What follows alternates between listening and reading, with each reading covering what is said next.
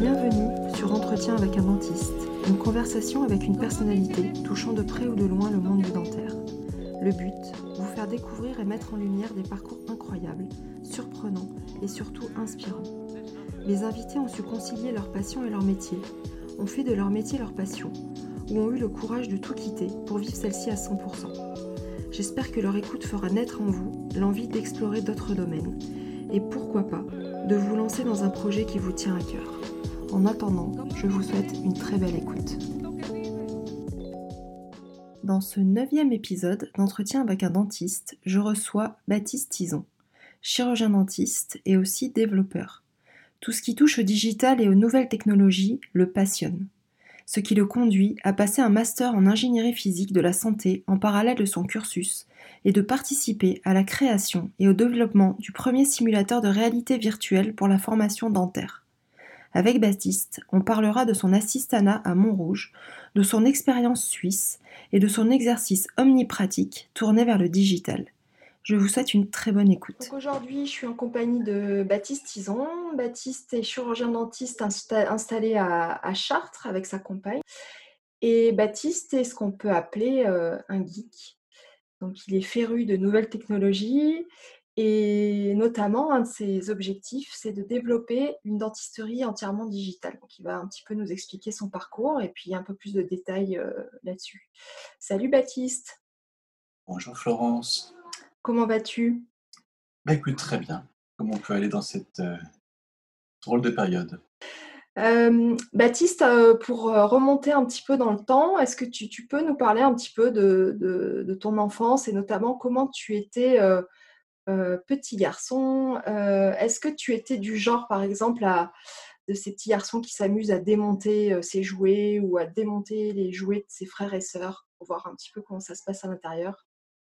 Je ne sais pas si je démontais tant mes jouets que ça, mais c'est vrai que j'ai commencé à jouer avec des jouets et des jeux vidéo très très tôt. Les premiers souvenirs que j'ai de jeux, mon père étant déjà lui aussi féru d'informatique, c'est dès mes 5 ans, je commençais déjà à jouer avec son ordinateur et j'ai joué à la console et je joue encore à la console depuis, donc depuis mes 6 ans. Donc ça fait maintenant 34 ans que je joue. Et encore hier soir, je jouais, tout te dire. Donc euh, ça, je me suis jamais arrêté. Euh, mais par contre, ce qui m'arrivait, ça m'arrivait plus sur le tard d'avoir envie de comprendre comment ça marchait. J'ai vraiment été un joueur pour le jeu pendant très longtemps. Et c'est un peu pareil dans la vie de tous les jours, c'est-à-dire que j'aime beaucoup m'amuser. Et puis parfois, quand ça, me, quand ça me titille, je vais essayer d'aller chercher un petit peu plus Mais sinon, comme petit garçon, j'étais surtout un garçon très très turbulent. Et vu que j'étais d'une grande famille, euh, j'ai beaucoup épuisé euh, mes parents. Qu'est-ce qu'ils faisaient tes parents comme métier? Alors, mon père est informaticien pour Air France, enfin était informaticien pour Air France, et ma mère euh, est toujours radiologue. Ils ont divorcé assez tôt et euh, ma mère, après, s'est remariée avec un médecin qui est lui aussi radiologue. Et donc, du coup, j'ai eu euh, une double, double vision de la vie, une qui était exclusivement médicale et l'autre qui était très ouverte sur le monde avec beaucoup de voyages euh, via mon père. Qu'est-ce qui t'a orienté plus particulièrement vers, vers la santé? Je crois que chez moi, de toute façon, on n'avait pas vraiment le choix. Euh, ma mère nous disait qu'on pouvait être médecin ou médecin. Il n'y avait pas énormément de choix de carrière. Et le fait que j'ai fini par être dentiste, euh, c'était limite chez moi, enfin dans ma famille, un, un second choix. C'est-à-dire que tous mes frères sont tous médecins. Toi, c'était un choix? C'était un choix euh, dentaire? C'est toujours une question un peu particulière, une réponse un peu particulière que je donne là-dessus, parce qu'en fait, le concours est très difficile, enfin, était très difficile en tout cas, et euh, je l'ai eu du premier coup. Euh, sauf que j'étais à trois places de la barre fatidique du choix entre médecine et dentaire, puisque dans mon CHU, prenait euh, plus, enfin, la médecine était prise en, premier choix. Et donc, quand on est arrivé à, à, mon nom, si vous voulez, il y avait normalement pas mal d'étudiants étrangers qui auraient dû prendre la place. Et en fait, euh, je n'avais plus le choix que de faire dentaire. Et, euh, et moi, j'ai toujours considéré que j'avais eu ce concours par chance, puisque j'ai eu pas mal d'épreuves que j'ai fait un petit peu au jugé. Et, euh, je me suis dit, tu as eu de la chance une fois, est-ce que tu as vraiment envie de retenter le coup, de refaire cette année qui était quand même assez compliquée? Et j'avoue que j'ai choisi peut-être un peu la facilité, mais j'ai choisi de, tenter le coup de faire dentaire parce que c'était aussi quelque chose d'inconnu. Mon grand frère ayant déjà fait médecine, la voie était tellement toute tracée que je me disais, bah, allons voir quelque chose d'autre. Et euh, donc j'ai choisi dentaire avec ma mère qui me donnait comme argument, moi à l'époque je dessinais beaucoup, elle me disait, mais c'est pas grave, fais tes études de dentaire, tu vas gagner tellement d'argent que tu auras tout le temps pour faire des, des dessins le reste du temps. Tu crois que c'est un bon argument? Non, a posteriori, c'était vraiment pas bon. Euh, d'ailleurs, j'ai complètement arrêté le dessin avec ces études, puisqu'en fait, j'ai eu pas du tout le temps de dessiner pendant mes études, euh, contrairement à ce que j'ai pu penser. Mais j'en ai profité pour faire autre chose, mais euh, c'est vrai que c'était pas un bon argument. Après, est-ce que je m'y suis épanoui? Oui, beaucoup, beaucoup. Je pense que c'était vraiment fait pour moi, mais je pense que ça m'a été imposé. C'était plutôt une bonne chose. Donc, comment ça s'est passé alors ces années de, de, fac? Tu étais à, Montrouge, c'est ça? Voilà, j'étais à Montrouge. Euh, je vivais à côté, euh, à côté de la faculté avec mon, mon grand frère en, colocation. Et j'ai toujours continué du coup à avoir mes, à garder des contacts avec mes, mes potes de, de, médecine et euh, d'autres copains en pharmacie. Donc j'ai vraiment eu des années de faculté très riches en soirées, en fêtes et en, et en excès. Mais euh, je me suis beaucoup amusé et j'ai pas du tout vécu ces années comme euh, des années difficiles. Je sais qu'il y a beaucoup d'étudiants qui s'en plaignent. Euh, c'est clair que c'était certains professeurs étaient peut-être pas les plus bienveillants, mais, j'ai beaucoup appris et, et j'ai pris beaucoup de plaisir parce que c'était quand même une, une école de la vie qui était, qui était plutôt sympa. Et j'ai beaucoup apprécié la clinique. Dès que la clinique a commencé, pour moi, je me suis dit que ça y est, je, ne regrettais plus mon choix. Tu as eu des modèles euh, à ce moment-là, des, gens qui t'ont particulièrement inspiré ou appris? Alors, à la faculté des, modèles, pas tant que ça. Pas tant que ça. J'étais, moi, j'ai toujours été quelqu'un qui était plutôt euh, anti-tout que, que quelqu'un qui était du genre à avoir des modèles. C'est-à-dire que j'aimais bien me définir contre les choses plutôt qu'avec des choses. Donc, c'est vrai que j'ai les gens des promotions au-dessus de moi ou en dessous, j'étais pas forcément euh, enclin à, me fondre avec eux. On a eu, j'ai eu peut-être des modèles plus tard euh, quand j'avais un peu mûri euh, mon travail. En effet, j'ai commencé à sentir qu'il y avait des, des, des mentors dans ce monde, mais je peux pas vous dire que j'ai eu beaucoup de mentors au début de mes études à Montrouge. Donc, dans ton parcours, tu as fini en fait tes études en 2006 et un an avant de finir ton, cursus de Nanterre, tu commences un, autre cursus en, ingénierie physique de la santé. Tu peux nous expliquer un petit peu ce, ce, choix? Alors, en fait, moi j'ai eu ma première année de médecine en 99 et j'ai fini en 2004. Et en fait, dès 2002, le professeur Gérard Lévy vient me voir un, jour à l'hôpital en me disant il y a un, laboratoire euh, de Paris 7 qui cherche un étudiant pour les aider à développer un simulateur pour former les étudiants en préclinique. Alors, vous savez qu'en préclinique, on s'amusait avec des dents qui étaient soit des dents frasaco, soit des dents naturelles qu'on fraisait. Et à l'époque, déjà, il y avait une sorte de loi qui est en train de sortir qui disait qu'on n'aurait plus le droit de fraiser ces dents euh, d'origine humaine. Et donc, il y a des types euh, d'un laboratoire au départ qui était de l'INRIA, qui étaient des étudiants en bio, qui étaient en, thèse de doctorat, qui s'étaient rapprochés du laboratoire de neurosciences du professeur Jean Azerad et qui avaient mis au point un système qui était basé sur un bras à retour d'effort et qui permettait de sentir ce que tu, de sentir les objets que tu avais à l'écran. Et donc, tu pouvais fraiser en fait des dents virtuellement. Et tu pouvais donc t'entraîner euh, des heures et des heures durant. moi, je me souviens que j'avais toujours été très, très frustré quand, pendant mes études parce qu'en gros, on faisait les TP, ça durait deux heures. Et puis, si tu n'avais pas réussi ton truc du premier coup, bon, on disait, bon, lui, il n'est pas très bon, alors, euh, mm. alors on verra, peut-être il refera ses TP une autre fois. C'était toujours très. La sanction était toujours euh, assez terrible. Et pédagogiquement parlant, je trouvais ça assez mauvais. Moi, je, me je venais un peu du dessin, et le dessin, bah, c'est pas grave, on n'a pas fait un beau dessin, on le refait, c'est pas, pas un souci.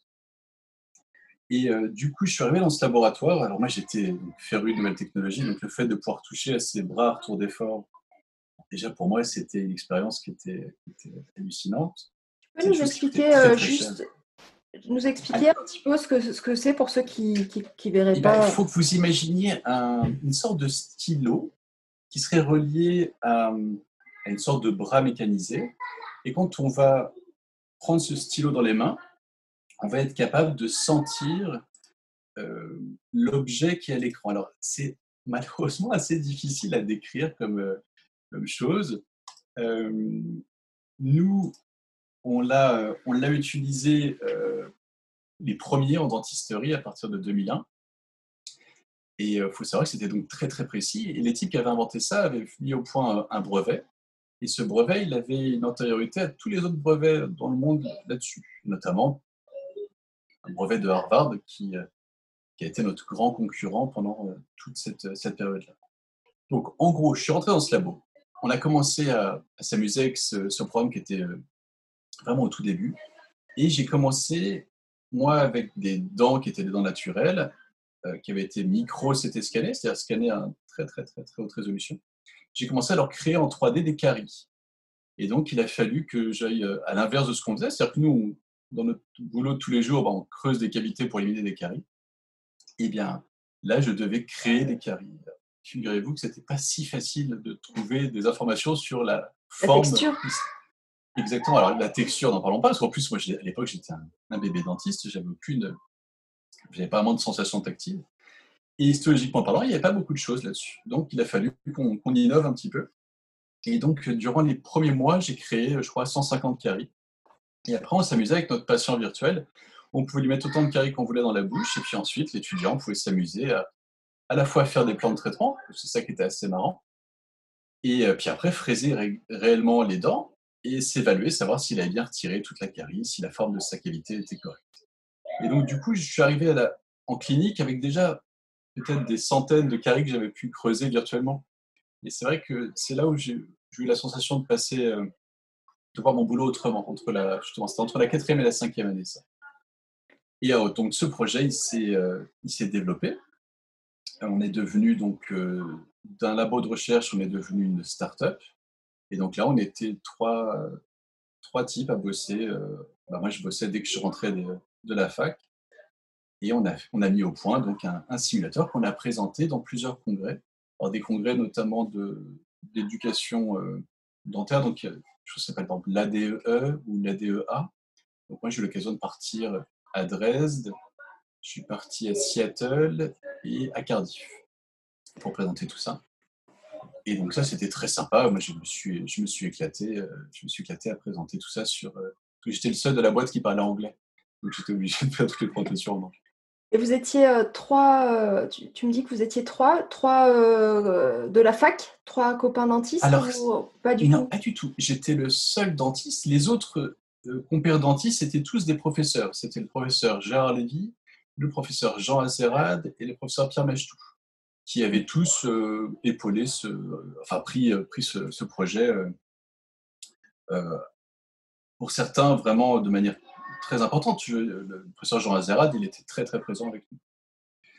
Et euh, Pierre Machtou nous a rejoint après, puisqu'après avoir fait donc ces caries, après avoir fait cette simulation, on s'est rapproché de lui et de Stéphane Simon, qui à l'époque était euh, jeune assistant, et on a fait euh, ensemble des cavités d'accès que Stéphane Simon a réalisé de main de maître, alors que le simulateur à l'époque, même si j'en dis beaucoup de bien, était quand même très peu précis, c'était assez difficile, ça plantait assez souvent. Et Stéphane il nous a fait des magnifiques euh, cavités d'accès que j'ai encore, puisqu'après avoir fait ce simulateur, ce simulateur coûtait très cher, on n'a jamais pu le vendre à aucune faculté, on l'a prêté à certaines facultés, euh, mais il n'a jamais pu, c'est jamais devenu un projet commercial viable. C'est ce que je voulais te, demander. Donc ça pas.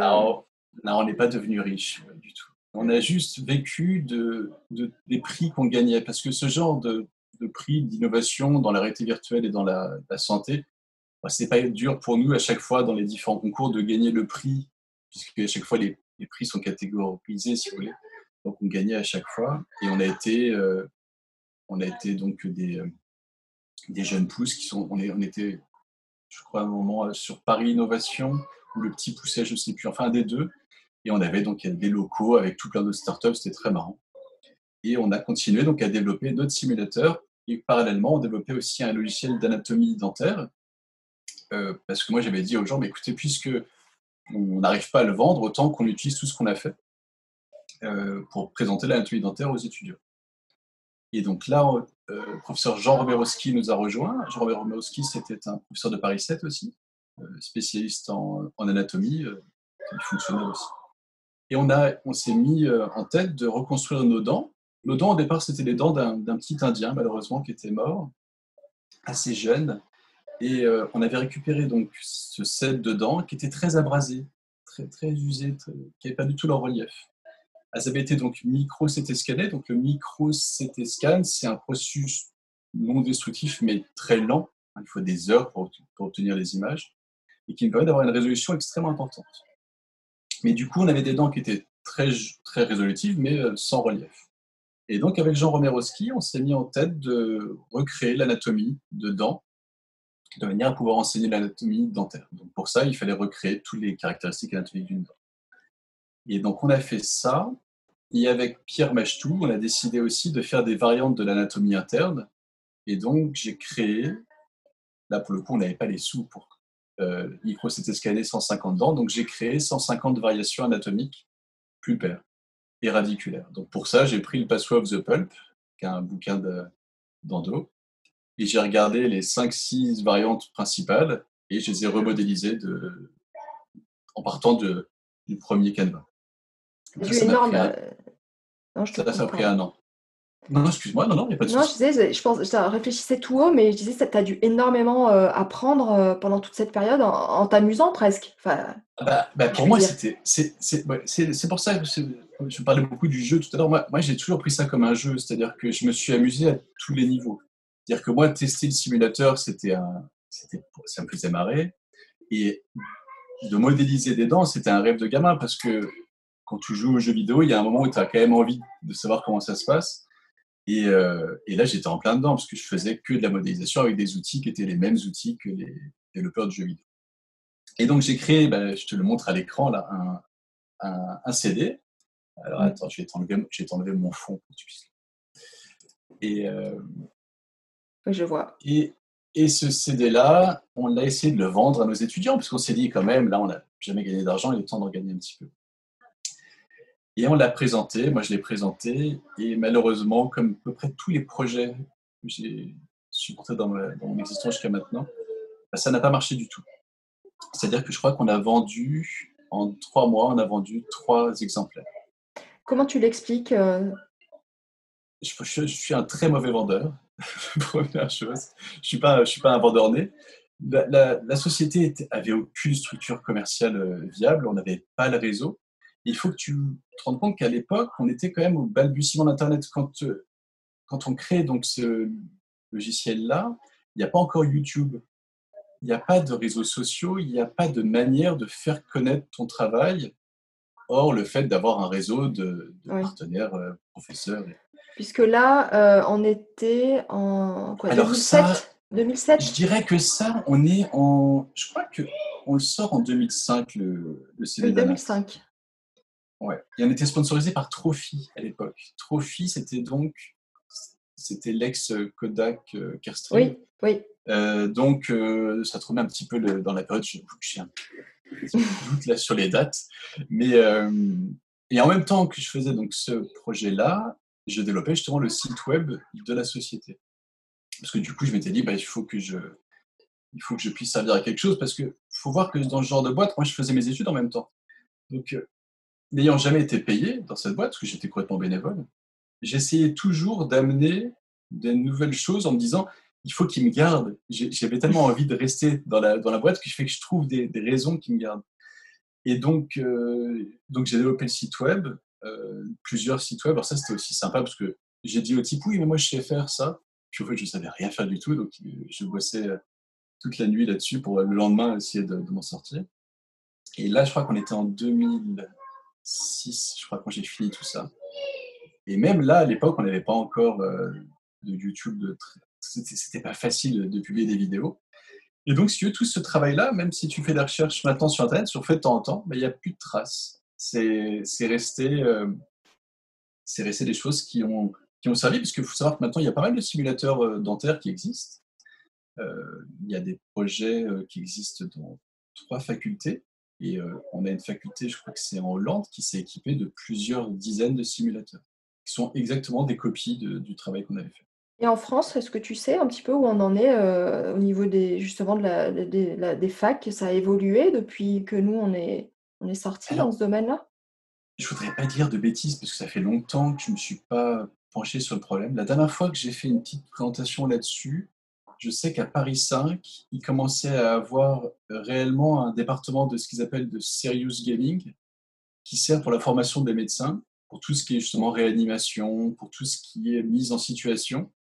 Euh, ce laboratoire-là commençait à vraiment émerger. Je crois que c'était en 2011 ou 2012 que j'ai dû faire une présentation là-dessus. Et euh, j'en ai une là juste sous le je vais vérifier quelle date c'était.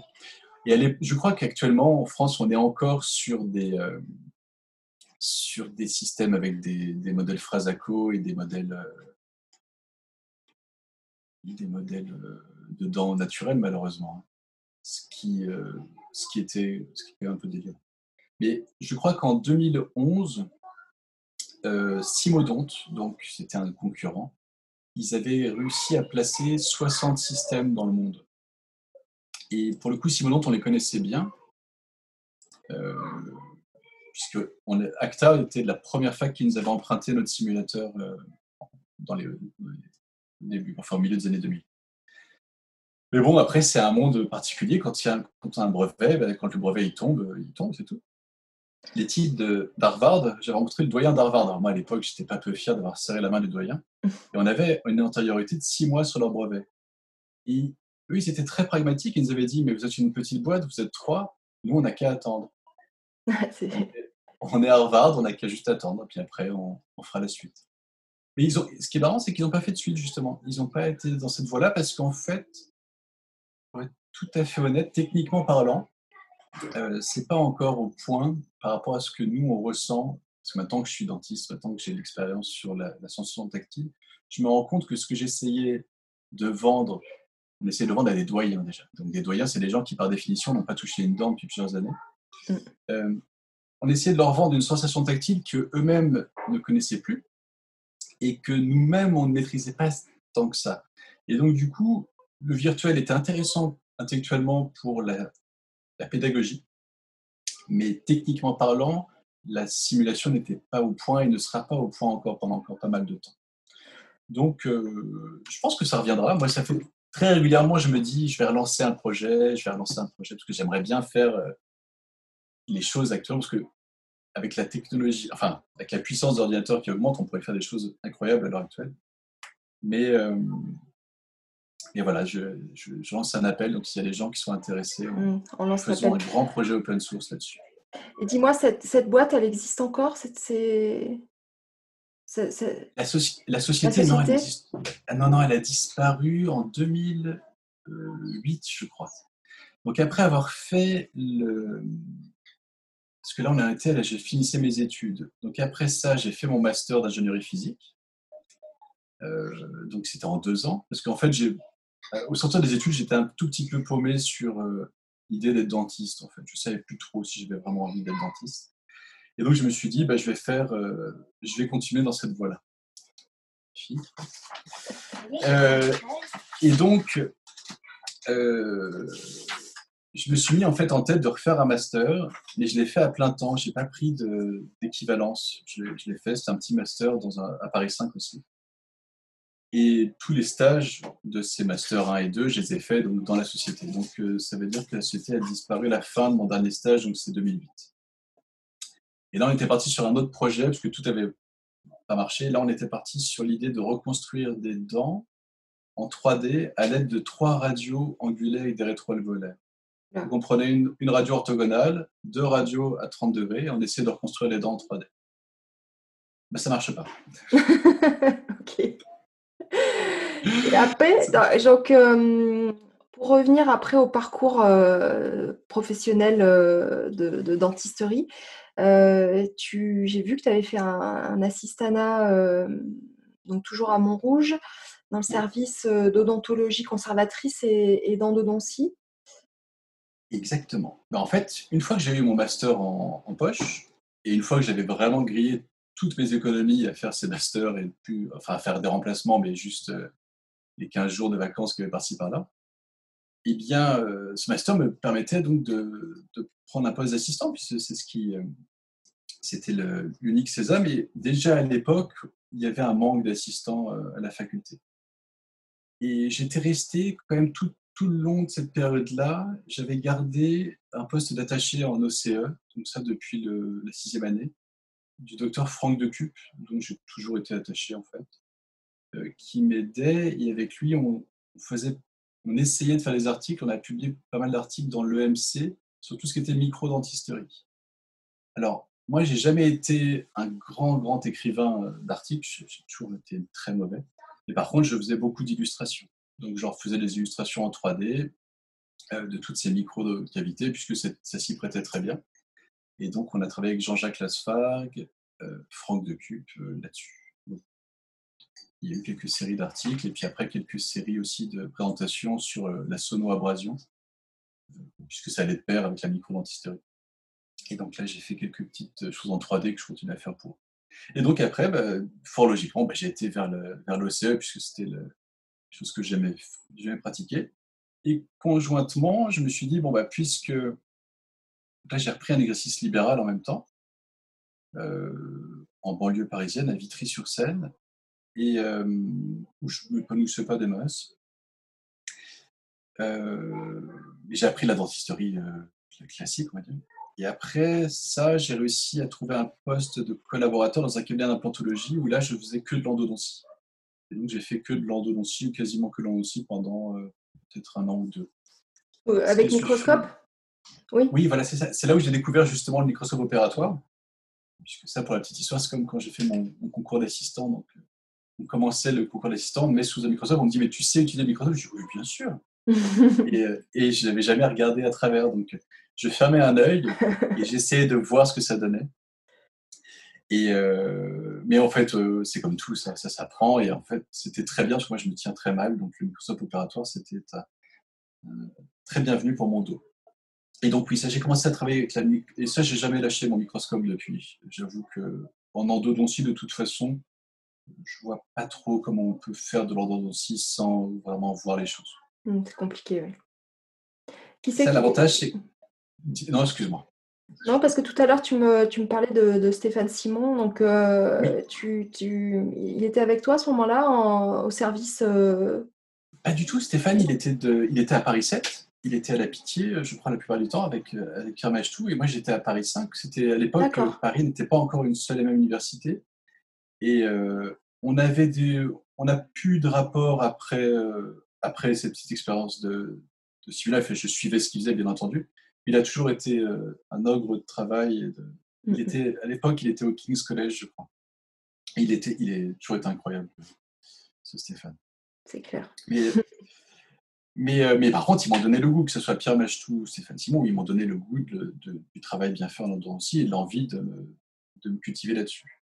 Et tu avais envie de te spécialiser à ce moment-là? Ça t'est venu à l'idée de... Bah, l'idée m'est venue au début, je me suis dit, bah, je vais essayer de voir ce que ça donne, essayons de voir ce que ça donne de faire que euh, de l'endurance. Mais là, après, il y a mon côté euh, peut-être trop curieux ou peut-être pas assez jusqu'au boutiste qui a pris le dessus. C'est-à-dire que je me suis ennuyé très vite.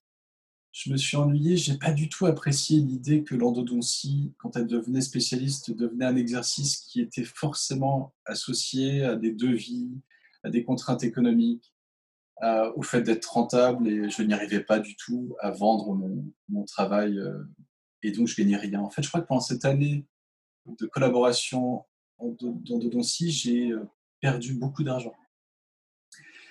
Euh, et, donc, du coup, ça, ça m'a un petit peu déprimé. Et ce qui m'a aussi un peu déprimé, c'est que pendant tout ce temps-là, j'avais essayé euh, de me dire, bon, bah, puisque tu n'aimes pas trop ça, le libéral, bah, essaye de, devenir enseignant. Et donc, j'étais allé voir le laboratoire de Jean-Pierre Attal et Michel Desgranges, qui était aussi jury de ma thèse, d'ailleurs, Michel Desgranges. Et je m'étais débrouillé, enfin, il, s'était débrouillé pour que je puisse faire un stage à l'école centrale. Et moi, mon but à ce moment-là, c'était de faire de l'étude de la résistance de la dentine. Et donc, je devais faire une, je vais prendre la suite d'un type qui avait fait toute sa thèse de science sur la résistance de l'os, et moi, je devais appliquer tout ça sur la dentine. J'avais trouvé ce poste-là, j'étais super fier, je me suis dit, mais c'est génial, je vais être à Centrale, je vais faire une thèse de science. Et à l'époque, malheureusement, on m'a fait, bien fait comprendre que je ne pourrais pas être assistant, dentiste libéral et faire de la recherche. Ce n'était pas possible. Il fallait déjà faire des choix. Et moi, économiquement parlant, c'était impossible, honnêtement, de faire autre chose que du libéral, parce que j'avais déjà mis mon pied à l'étrier, donc j'avais déjà des charges qui tombaient. Et donc, j'ai dû. Euh, là, je ne l'ai pas fait déjà très proprement, ça, mais j'ai dû arrêter euh, cette, euh, thèse en plein début de la mise en place. Et ça a toujours été un regret de ne pas avoir pu aller plus loin dans cette thèse-là. parce que mon idée après, c'était de caractériser réellement la structure de la dentine, et après de pouvoir faire, toujours dans l'idée de la microdentisterie, de pouvoir prouver que les, les, mini-cavités étaient réellement bonnes pour les dents. Parce que moi, j'avais fait ma thèse d'exercice sur la mini-cavité tunnel. C'est une toute petite cavité qu'on fait sur les mm. prémolaires en général pour atteindre les caries en, en proximal. Et donc, j'avais fait ma thèse là-dessus. Je vous montrais d'ailleurs que c'était euh, pas forcément le meilleur des choix, mais ce que je voulais, c'était le, entre guillemets, le prouver. Mais j'ai jamais pu le faire. Et ça reste toujours une, source.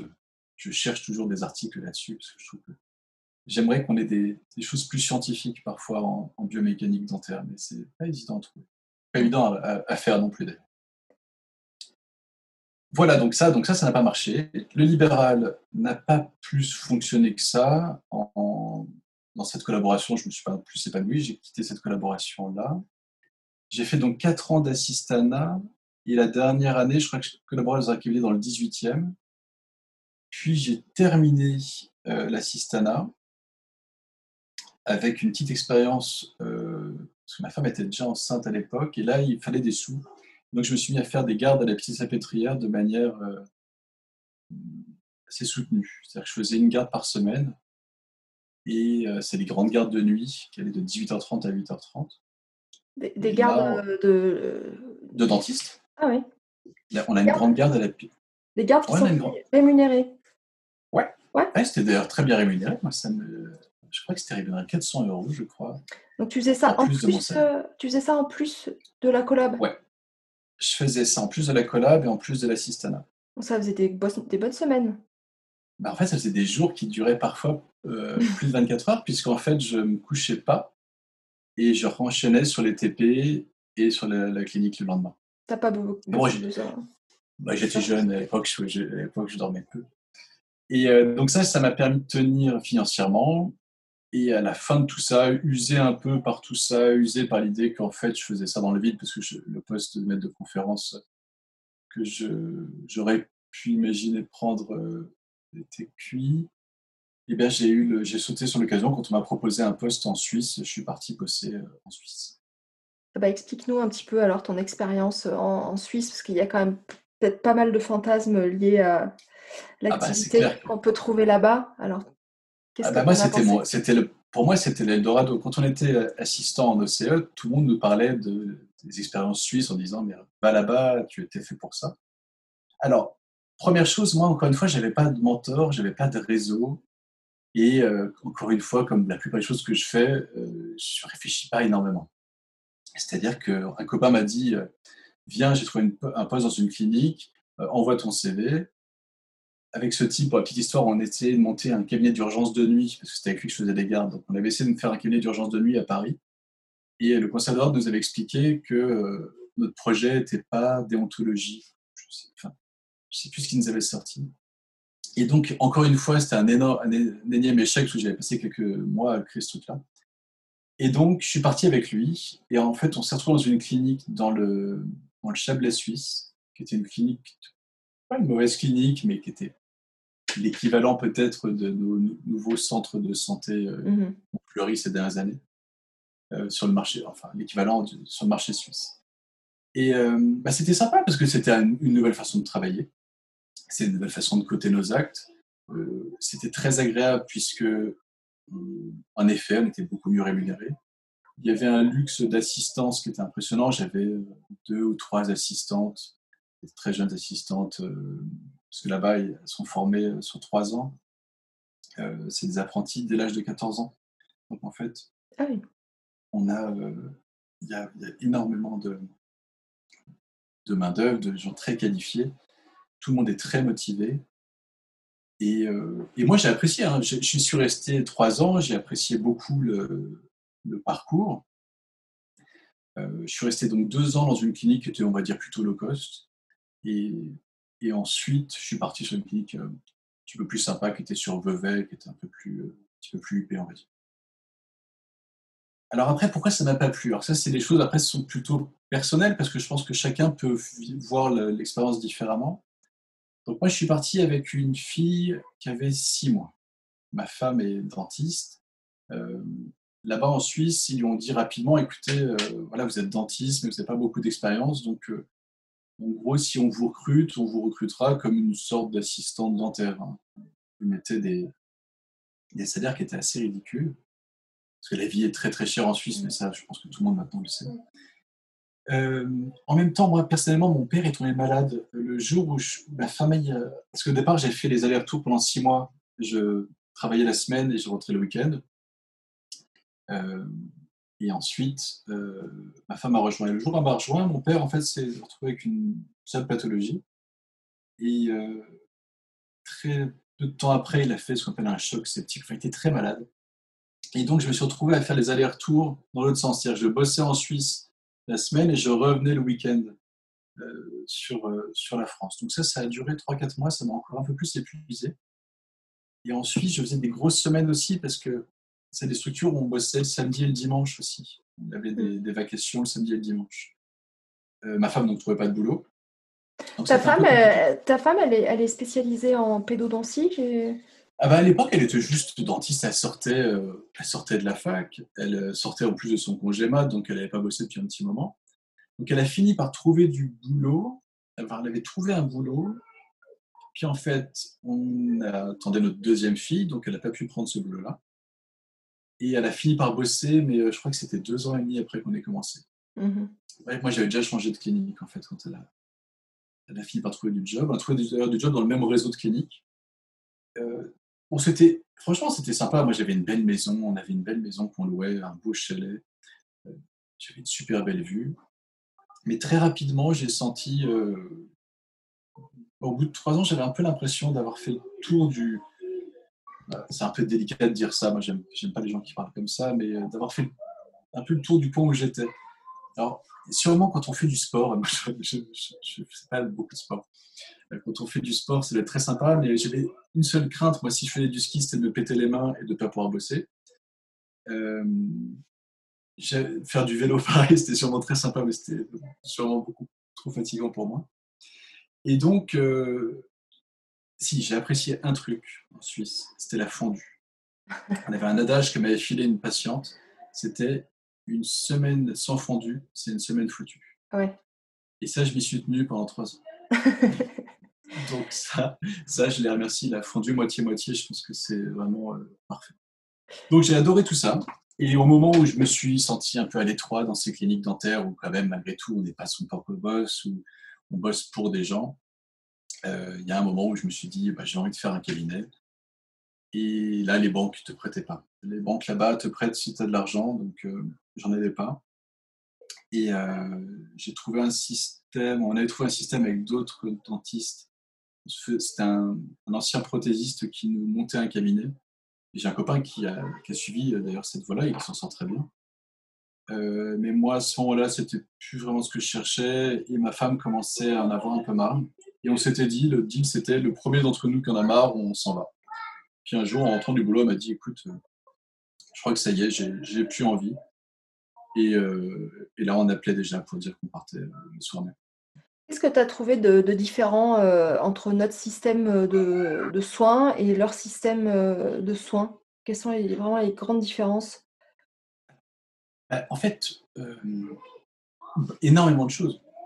Alors, chose, la première des choses, c'est qu'en effet, la nomenclature, elle est exhaustive et elle est euh, rémunératrice pour tous les actes. C'est-à-dire que, grossièrement, tu gagnes autant d'argent euh, que tu fasses un implant, que tu poses euh, une prothèse amovible, ou que tu fasses un traitement endodontique ou des restaurations. Donc, c'est basé sur un taux horaire et c'est plutôt bien foutu et en effet, on gagne de l'argent tout le temps. Alors, après, il y a plein de, il y a plein de, conséquences économiques à ça sur ta façon de travailler, puisque à partir du moment où un soin coûte autant d'argent, bah, ton patient déjà va être euh, très exigeant, ce qui est normal.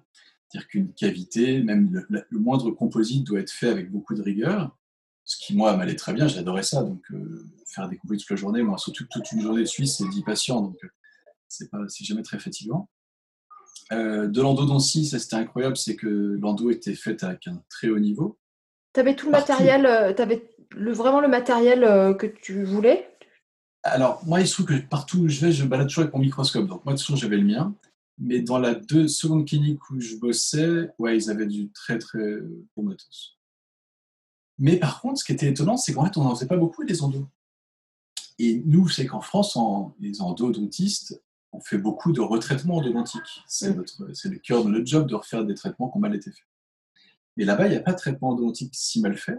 Et pour le patient, la charge financière de refaire un traitement est telle que on avait des difficultés à proposer des retraitements endodontiques et du coup, on finissait à faire beaucoup d'implants. Et en fait, moi, quand je suis arrivé en Suisse, ce que j'ai appris, c'est pas l'endodontie, c'est que j'ai appris l'implantologie. Puisque il y avait. En fait, j'étais quasiment au chômage technique et donc, je me suis mis à apprendre. Puis en plus, les formations s'y prêtaient pas mal. Et j'ai appris à poser les implants euh, là-bas. Alors, un peu sur le tas, j'avoue, je n'ai pas fait de formation extraordinaire. Euh, j'ai fait quelques formations de, de euh, chez Stroman. Mais dans un pays où il y a, où il y a 80% de porteurs d'implants, bah, c'est une évidence en fait l'implantologie. Donc les patients se posent moins la question. Et donc c'est vrai que ça, ça a, été, étonnant pour moi. Et de la même manière, les couronnes, puisque nous, on pose des couronnes et qu'on a maintenant des, un, système conventionnel qui est très particulier, là-bas, ça coûte très cher, puisque en fait, le prothésiste euh, fait valoriser son travail quasiment aussi cher que le dentiste. C'est-à-dire que, grossièrement, une couronne, on va dire que ça, je ne connais plus exactement les tarifs, mais si on dit que c'était 600 francs suisses, eh bien, le laboratoire prend aussi 600 francs. Donc, le patient paye 1200 francs suisses. C'est d'ailleurs un peu le même système en Allemagne, mais on, compare souvent le système français à d'autres pays sans, comparer le fait que nous, tout est compris dedans. Et donc pour le patient, c'était très cher. Donc du coup, bah, on ne faisait pas de couronne parce que c'était trop cher pour le patient, donc on faisait des onlets. Et donc moi, j'ai appris à faire euh, de l'IDS, qui ne portait pas forcément ce nom-là, et euh, d'un dentisterie collée. Mais le choix n'était pas forcément, et c'est pour ça que quand je suis revenu en France, j'étais un petit peu étonné, c'était pas forcément des choix qui étaient basés sur l'idée que ce serait mieux que de faire des couronnes. C'était basé sur le fait que c'était moins cher. C'est marrant, ouais. Et c'est pour ça que la Baleati, euh, la Swiss Step Technique et tout ça, on l'a vu, elle nous a présenté tout ça aussi. Je, trouve, ça brillant, hein, attention, mais euh, il faut toujours se mettre en, tête que on, fait des, on faisait des onlets parce qu'on n'arrivait pas à placer mhm. des couronnes. Oui, c'est intéressant de, de, voir les choses sous cet angle-là. Bah, moi, ça m'avait un peu étonné parce que bah, il a fallu que je change complètement ma, façon de travailler. Quand on taillait des dents, là, c'était, c'était d'une vulgarité de tailler une dent pour faire une couronne là-bas, c'était, impossible. Donc, non, il fallait coller, il fallait coller. Alors, on collait sous digue, mais poser une digue, ça rapportait de l'argent. Faire une anesthésie, ça rapportait de l'argent. Faire un mordançage, un adhésif, ça rapportait de l'argent. Ça peut paraître bête, mais euh, de valoriser les soins de quelqu'un, bah, c'est motivant. C'est clair. Et c'est vrai que, du coup, oui, j'ai beaucoup apprécié ça.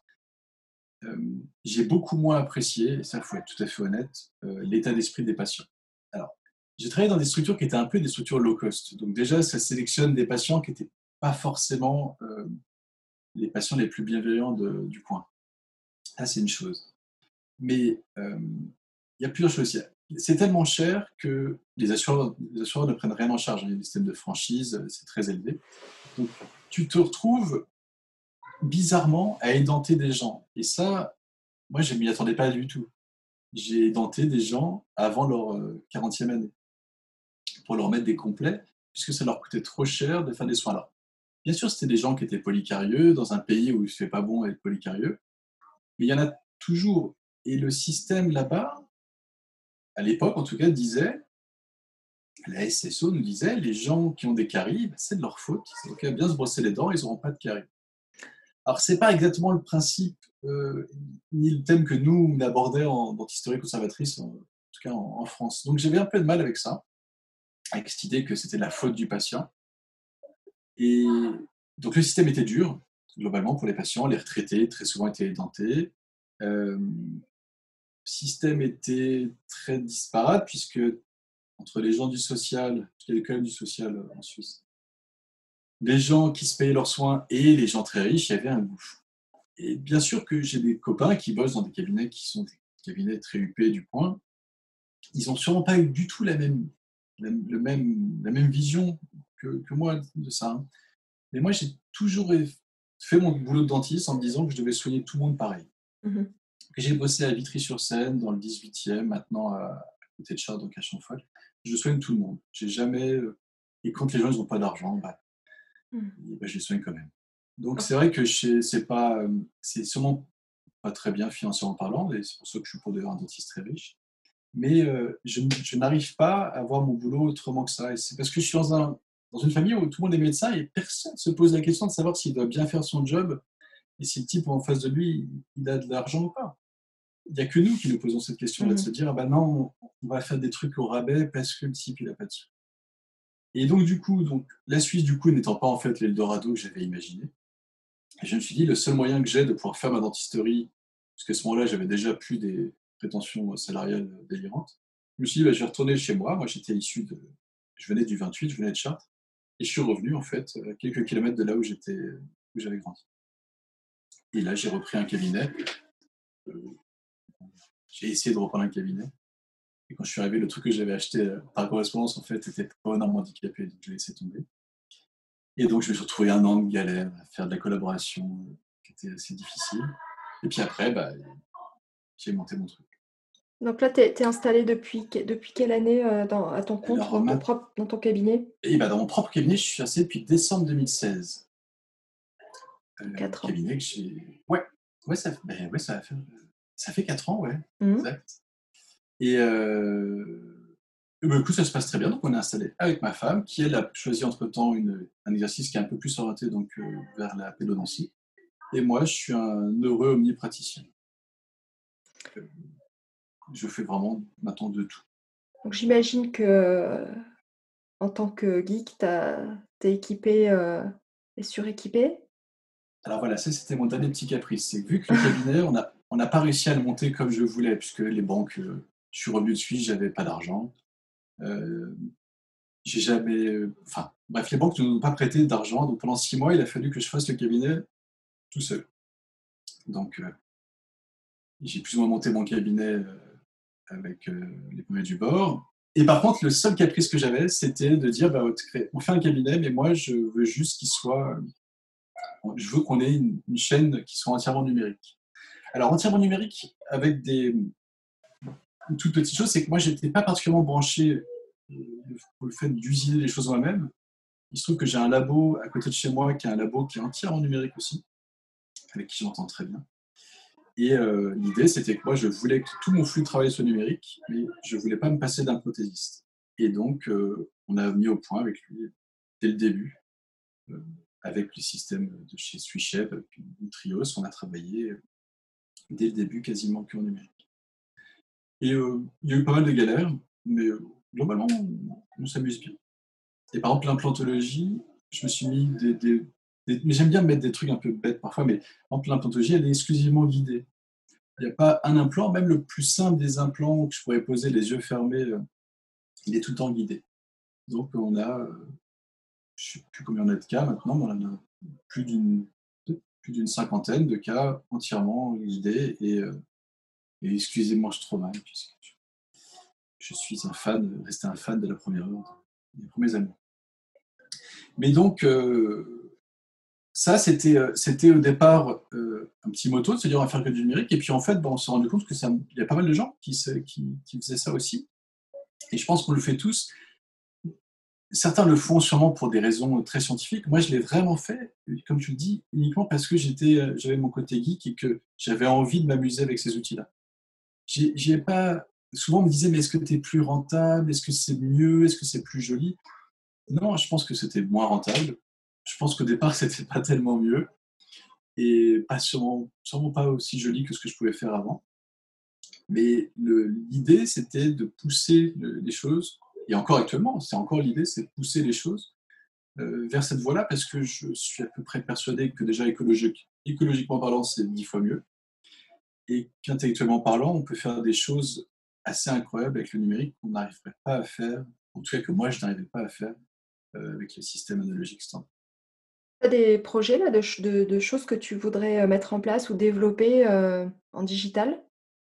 Bah, en fait, l'idée, c'est que. Bah, après, je suis dans le monde réel aussi, donc je sais que bientôt, la Convention va nous obliger à faire de la dentisterie adjointe euh, très low cost. Et euh, malheureusement, la belle dentisterie adjointe, ça prend du temps, ça coûte beaucoup d'argent et ça ne sera pas compatible avec cette nouvelle convention.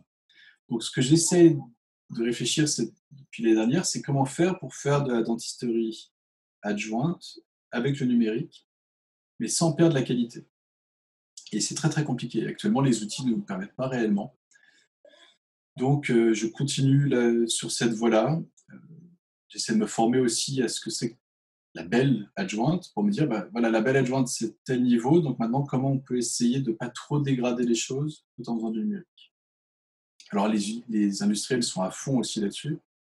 Euh, ça pousse dans tous les sens. Donc, il faut voir. Je pense que pour l'instant, je continue à me former. Je ne suis pas sûr que ça fonctionne réellement, mais c'est un des grands prochains. Le jour où l'adjointe marchera en numérique, euh, il n'y aura plus grand-chose qu'on pourra plus faire avec le numérique. Et comment tu, tu vois l'évolution de notre profession dans les, dans les années à venir?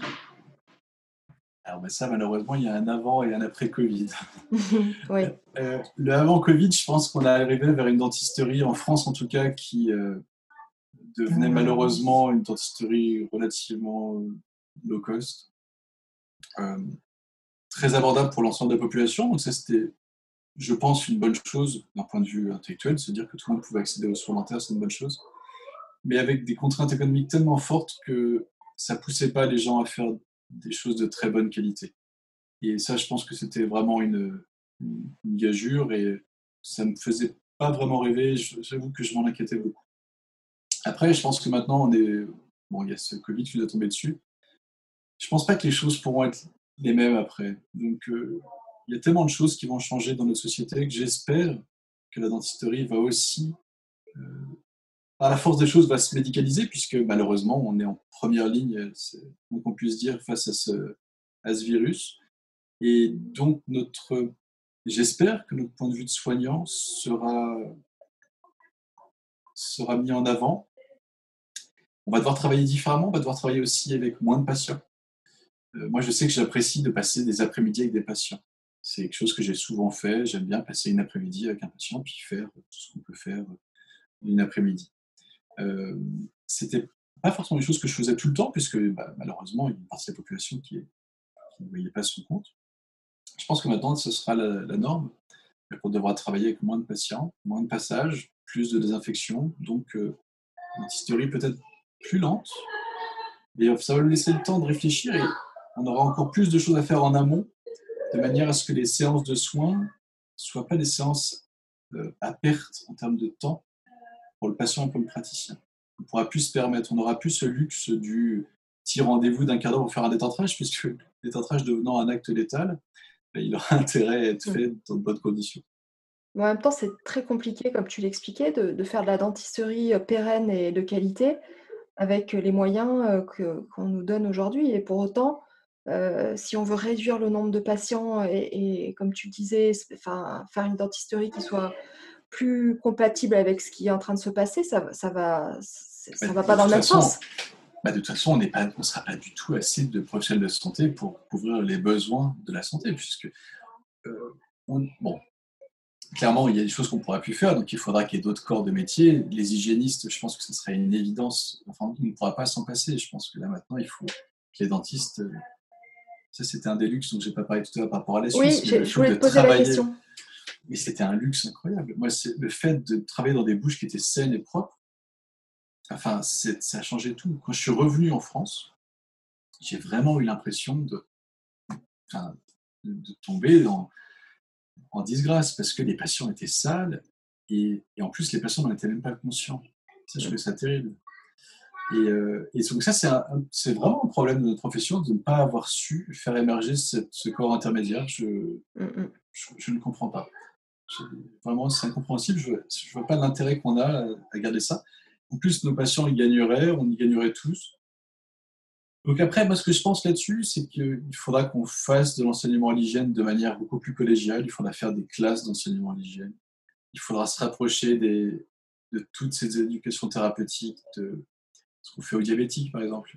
on va, soigner des gens sur des pathologies chroniques, il y a des classes entières de patients qui sont réunis et on leur explique les choses. Mais ça sera, il faudra faire la même chose. Si on veut sortir du marasme de la maladie parodontale en, France, il faudra qu'on change d'outil, il faut qu'on change beaucoup d'outils. Mais euh, le problème qu'on a, bah, c'est la, sclérose qui avait encore à la tête de, certains syndicats, de notre Conseil de l'ordre, de nos agences régionales de santé, de notre ministère. Tout est à, revoir de toute façon de fond Après, le mouvement, il est global, il est mondial, donc il va falloir qu'on s'inscrive dans un mouvement qui est mondial aussi. Oui, c'est vrai. C'est tout ce que je, me souhaite. je, suis très pessimiste malgré tout pour la suite. Donc là, là, pendant cette période de, confinement euh, qu'on vit actuellement, là, bon, j'ai vu tes filles, donc je pense que tu as, du travail euh, et tu as les devoirs à, faire, mais ça laisse quand même euh, un petit peu de, temps libre. Comment tu le mets à, profit, ce temps libre? Ben, En fait, alors moi c'est paradoxal, mais j'ai pas eu la sensation d'avoir tant de temps libre. dès le début, alors, très vite, j'ai arrêté le cabinet, peut-être 3-4 euh, jours avant l'édition de confinement. J'avais déjà arrêté parce que j'avais. Moi, j'avais très peur. J'avais très peur parce que ma femme attend notre troisième fille, parce que euh, j'avais peur de, contaminer des gens. Et ça, j'aurais vraiment du mal à me regarder dans la glace si je contaminais demain quelqu'un, euh, en le sachant. Enfin, donc, très rapidement, moi, je suis membre du suppléant du conseil de l'ordre. Très rapidement, je me suis mis dans la cellule de crise du conseil de l'ordre départemental. Et on a géré, mis en place un système pour gérer les urgences au niveau du département. Chaque département gérant de manière complètement autonome, hein, le national a laissé les, départements tout, totalement euh, autonomes. Et ben, on a géré notre propre cellule de crise. Et là, on a mis au point une cellule qui marche pas mal. Donc, tous les jours, je fais de la régulation dans mon cabinet. Puis, euh, je fais aussi la régulation pour le département. Donc rien que ça, ça me prend pas mal de temps. Et puis le reste du temps, je me suis lancé comme idée en début du confinement de gérer la, communauté francophone d'un soft que je suivais depuis un petit moment, qui s'appelle Blender for Dental. Et du coup, je m'occupe de, de cette petite communauté naissante euh, le reste du temps. Tu peux nous, euh, nous, en dire un petit peu plus euh, C'est quoi exactement? Bah, en fait, le truc, c'est que, toujours dans l'idée de démocratiser les choses, moi j'aime bien quand les choses sont accessibles à tout le monde. Euh, la dentisterie digitale, au départ, c'était extrêmement coûteux, que ce soit nos caméras qui étaient coûteuses, maintenant ça va en diminuer, mais aussi les, logiciels qui nous permettent d'utiliser ces solutions-là sont très coûteux, que ce soit pour les prothésistes ou pour les dentistes. Et donc il y a plusieurs leaders sur le marché, et comme c'est un marché assez captif, bah, les gens se retrouvent à payer des licences très chères et c'est assez opaque. Quand on fait par exemple de la recherche, c'est très compliqué de faire de la recherche puisque les types qui font les algorithmes qui sont derrière, bah, ils ne publient rien du tout. Donc en fait, on ne sait pas trop la façon dont ça fonctionne tout ça. Euh, la même empreinte que vous avez fait il y a six mois, elle n'aurait peut-être pas le même résultat euh, avec l'algorithme de, de T plus six mois. Donc l'idée, c'est qu'il y a des types qui sont basés sur un logiciel qui s'appelle Blender. Alors Blender, c'est comme pour les anciens, c'est comme 3D Studio Max, c'est comme Maya, c'est des logiciels qui permettent de faire de la modélisation 3D et des rendus 3D. En gros, c'est comme pour faire des films d'animation en 3D. Et il y a un groupe de dentistes, non, de prothésistes, pardon, australiens, c'est les frères Teniker, qui, il y a quelques temps de ça, je crois qu'ils ont commencé à publier des choses, c'était en juillet l'année dernière, euh, se sont lancés dans l'idée de faire des modules qui soient très très bas coût et qui permettent d'utiliser en fait ce socle, qui est un socle très évolué en termes de logiciel, pour faire de la dentisterie digitale en gros à moindre coût et de manière complètement ouverte. Et donc, euh, on peut faire on peut prendre une empreinte optique, on sort son empreinte optique de sa machine, de son, scanner, Et on, va être capable de faire, par exemple, des modèles, c'est-à-dire des modèles qui sont imprimables. Puis après, on, a des articulateurs virtuels, on a des, systèmes pour euh, faire de, jolis socles, de, des jolis logos.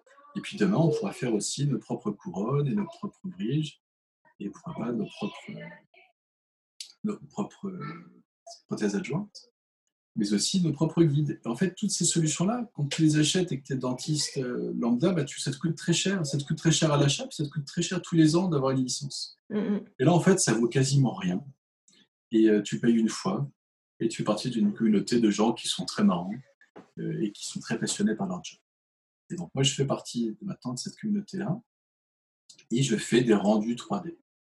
Et donc, je m'occupe de de cette petite euh, communauté naissante et on, s'amuse bien. Et je pense que on devrait pouvoir faire des choses assez, assez rigolotes dans les années à venir. Donc ça, c'est quelque chose qui, qui existe euh, déjà euh, ouais, ça, ça existe. Je, je gère la, page Facebook et le groupe Facebook de cette... Ah, mais on mettra tous les liens après, hein, pour ceux ah, bah, avec plaisir, avec plaisir. veulent... Et, et ouais, ça existe et ça marche plutôt pas mal. Et ça se développe très rapidement. C'est-à-dire que en l'espace d'un an de temps, ils ont, quasiment couvert, euh, je dirais, 50% des, besoins. Donc, euh, si ça continue à aller à cette vitesse-là, ouais, les, grands éditeurs logiciels vont commencer à pouvoir s'inquiéter. Parce que le coût est vraiment ridiculement bas.